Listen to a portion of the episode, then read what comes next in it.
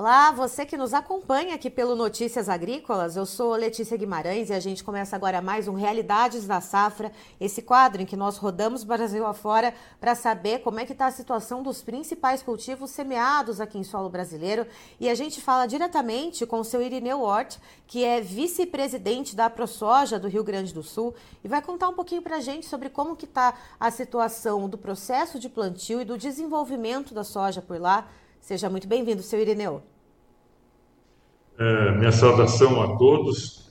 É, é, na verdade, se nós compararmos as lavouras é, do Rio Grande deste ano com as do ano passado, não só do ano passado, das quatro últimas safras, das quatro safras anteriores, nós tivemos três com problemas. Mas comparando especificamente com a do ano passado, a lavoura está boa. Lógico que tem problemas, né?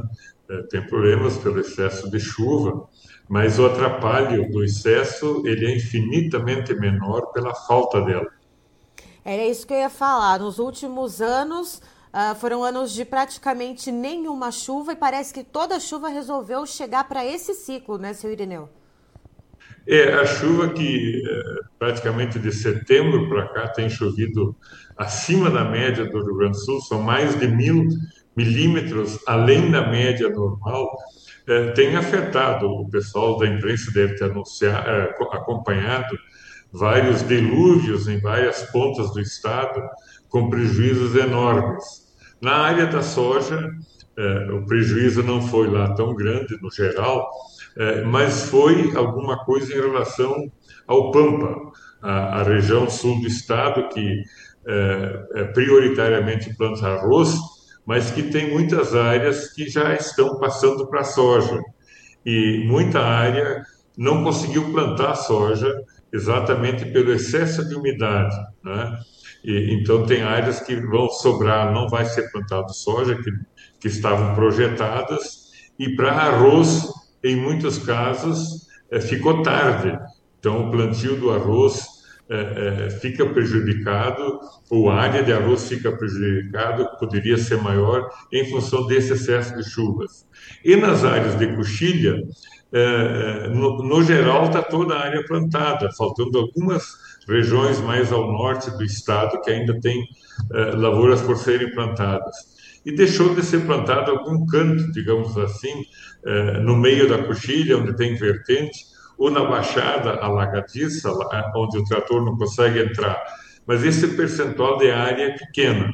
Mas houve e existe uma pequena redução também nessas áreas de coxilha, especialmente nas baixadas, é, é, ou alguma vertente que é, continua com, com água, correndo água agora, mesmo com a chuva diminuindo. Então vamos por partes, seu Irineu. Uh, até agora, quantos por cento de área dedicada à soja já foi possível ser plantada no estado do Rio Grande do Sul? Eu acredito que em torno de 90%, 92% deve estar plantada, mas vai ficar 6 a 7, 8% da área, somando o que deixa de ser plantado soja na região que seria arroz, e aqueles pedaços menores na coxilha onde é alagadiça, onde é banhado, e também alguma vertente, vai, vai ter 6 a 7% de área menor do que aquela prevista inicialmente. Mas em relação ao ano passado, esse percentual até cai, né? porque ano passado a área é, teve muita área que não foi plantada justamente por falta de chuva. Então, ainda assim mesmo, a área total plantada no Rio Grande do Sul, acredito que vai ser parecida é, é, com a do ano passado, mesmo com essas diminuições por causa desses problemas. E se a gente for pensar na questão da produtividade, né? Provavelmente uh, com essa questão da diminuição da área deve haver de, nos números depois, né, um menor uh, percentual de produção. O que está pesando mais nesse momento, seu Irineu? Uh, essa diminuição da área, que pode afetar os números finais, né, quando uh, essa safra for contabilizada, ou a questão do potencial produtivo que pode ter sido afetado por essa chuvarada toda aí no estado? Bom, é, eu acho que é bastante cedo é, para você chegar a uma conclusão definitiva, porque isso vai variar muito de acordo com o clima daqui para frente, daqui até a formação de, de flores, de, de de grãos e etc. e até a colheita. Mas, de toda forma, para quem tem uma projeção de colher entre 20 e 22 milhões de toneladas, que é a safra que o Rio Grande pode colher em safra normal. O ano passado nós colhemos entre 10,5 a 11 milhões de toneladas, praticamente a metade do que poderia ser o potencial de colheita, em torno disso. Números exatos a gente é, nem sempre consegue chegar. E a projeção, na minha concepção, poderá ser de 19 a 22. Dentro deste meio aí, é, se a safra, se o clima correr normalmente e as aplicações de, de, de fertilizantes e aplicação de defensivos que ainda terão que ser aplicados, é, que a época oportuna de aplicação é daqui para frente, forem aplicadas corretamente, eu acredito que poderá chegar a esses números, em torno de 20, por isso que eu digo de 19 a 22 milhões de toneladas. E me diga uma coisa, seu Irineu, como que o clima está nesse momento ah, no estado do Rio Grande do Sul, de maneira geral? Aquelas tempestades terríveis cessaram? Ah, como que a gente vê também o desenvolvimento das lavouras de soja que foi, foram possíveis ser plantadas? É, essas tempestades e excessos de chuvas, como eu falei no início, ocorreram em algumas regiões e aquele, aquela grande catástrofe foi no Vale do Taquari, ali é uma região de pouca soja, são áreas de minifúndios, e as regiões onde tem mais lavouras, é, graças a Deus, apenas foi excesso de chuva. Houve alguns locais com que o vento é, tirou, levantou telhado, arrancou árvores e tal, mas isso em termos de área de plantio não afeta. Uhum. Né? É, afetou sim no prejuízo de galpões destelhados, de árvores caídas e tal. Mas na área de lavoura, propriamente dito, na época das fortes chuvas, pouca coisa ou quase nada estava plantado. Estava plantado milho, a maioria do milho estava plantado nessas últimas chuvas. Mas para o milho, de toda forma, eh, alguns até se queixavam que o excesso de chuva poderia diminuir a produtividade do milho. Mas eh, não dá para se queixar sempre, não é? Eh, eu acredito que o milho tem um grande potencial este ano comparado com aqueles anos que nós não tivemos chuva, embora, é, embora tenha chovido bastante. Né?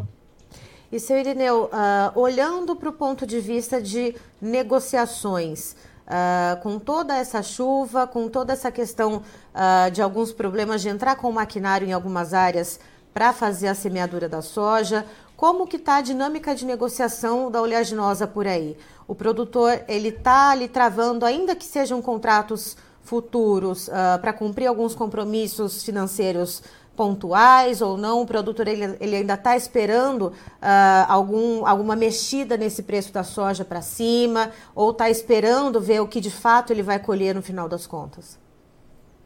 Na verdade, eu eh, tenho a convicção de que o percentual fixado da safra próxima ele é baixo em relação a anos anteriores, até porque existe a expectativa de que o preço possa melhorar por duas ou três razões. Uma principal, a nível de Brasil, que afeta o mercado internacional, é que praticamente todo o centro-oeste brasileiro está com altos e baixos. Lavouras onde até aqui choveu é, é, normal, mas esse percentual de área é muito pequeno.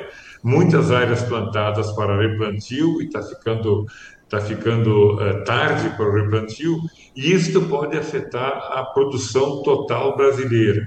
Embora o sul do Brasil vá produzir mais, quem sabe 10 milhões a mais no Rio Grande do Sul, Santa Catarina um pouquinho também, o Paraná praticamente não houve problema no ano passado, mas o centro-oeste todo, somando eh, Mato Grosso, os dois Mato Grosso, Goiás, Mato Piba, a quebra ou a diminuição de safra nessas regiões é, deverá ser, pelo menos olhando hoje, deverá ser bem maior do que aquilo que o Rio Grande vai recuperar.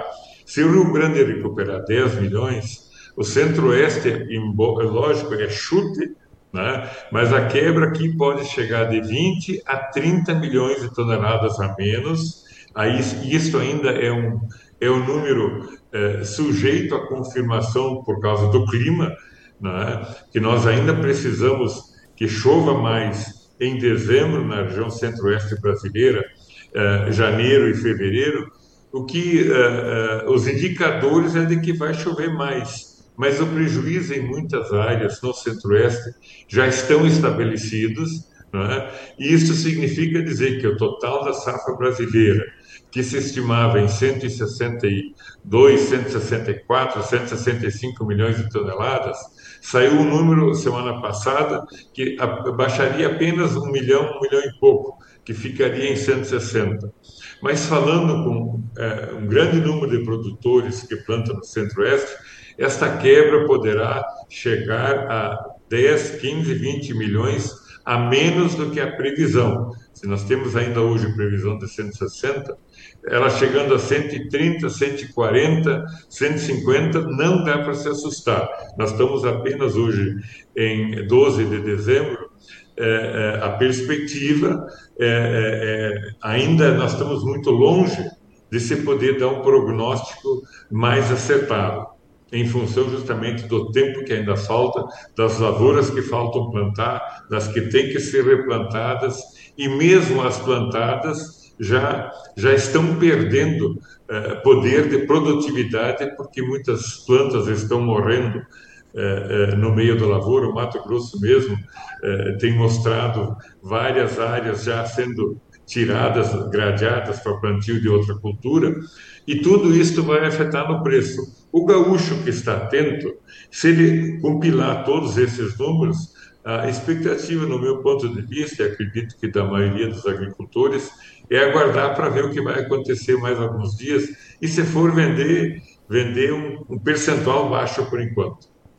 Certo. Seu Irineu, muito obrigada pelas informações. O senhor é sempre muito bem-vindo aqui com a gente no Notícias Agrícolas. Tá bem, muito obrigado. Um abraço para você e um abraço a todos que estão nos ouvindo e nos assistindo. Tá, então estivemos com Irineu Ward, que é vice-presidente da AproSoja do Rio Grande do Sul, nos trazendo as informações a respeito do processo de plantio que ainda não terminou por lá, cerca de 90 a 92% das áreas foram semeadas com a oleaginosa lá no estado e também falando a respeito da questão do desenvolvimento das lavouras, a questão do clima também, como vem impactando todo esse processo. Segundo o seu Irineu, uh, deve haver uma diminuição nas áreas de soja do que foi previsto inicialmente, justamente por causa daquele excesso de chuvas visto desde o mês de outubro, desde o final ali do mês de setembro.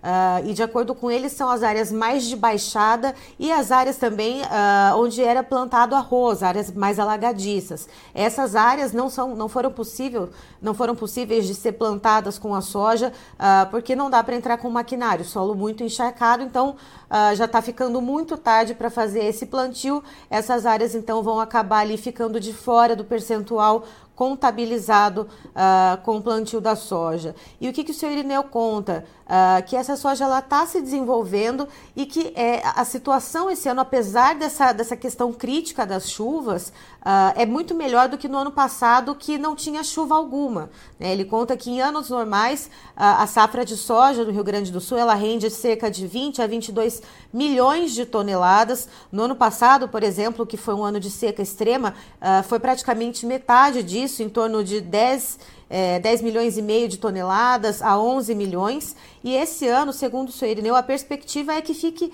entre uh, ah, 19 a 22 milhões, ou seja, algo semelhante uh, aos anos normais, então, em que se planta a soja. É preciso, claro, ver como que o clima vai uh, vai continuar a, a, a, se comportar ao longo das semanas. O senhor Irineu ele conta uh, que até, por exemplo, dia 20 de, janeiro, de dezembro, perdão, ainda é possível uh, plantar com certa segurança né, de que essa soja vá conseguir se desenvolver. Então é preciso observar como vai ser o comportamento do clima para o desenvolvimento dessa soja, para aí a gente ter uma previsão um pouco mais assertiva de como vai ser o rendimento desse ciclo da soja.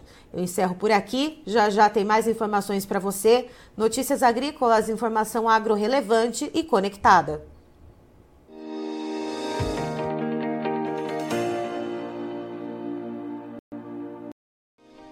Se inscreva em nossas mídias sociais. No Facebook, Notícias Agrícolas. No Instagram, arroba Notícias Agrícolas. E em nosso Twitter, arroba Norteagri E para não perder nenhum vídeo, não se esqueça de nos acompanhar no YouTube e na Twitch Notícias Agrícolas Oficial.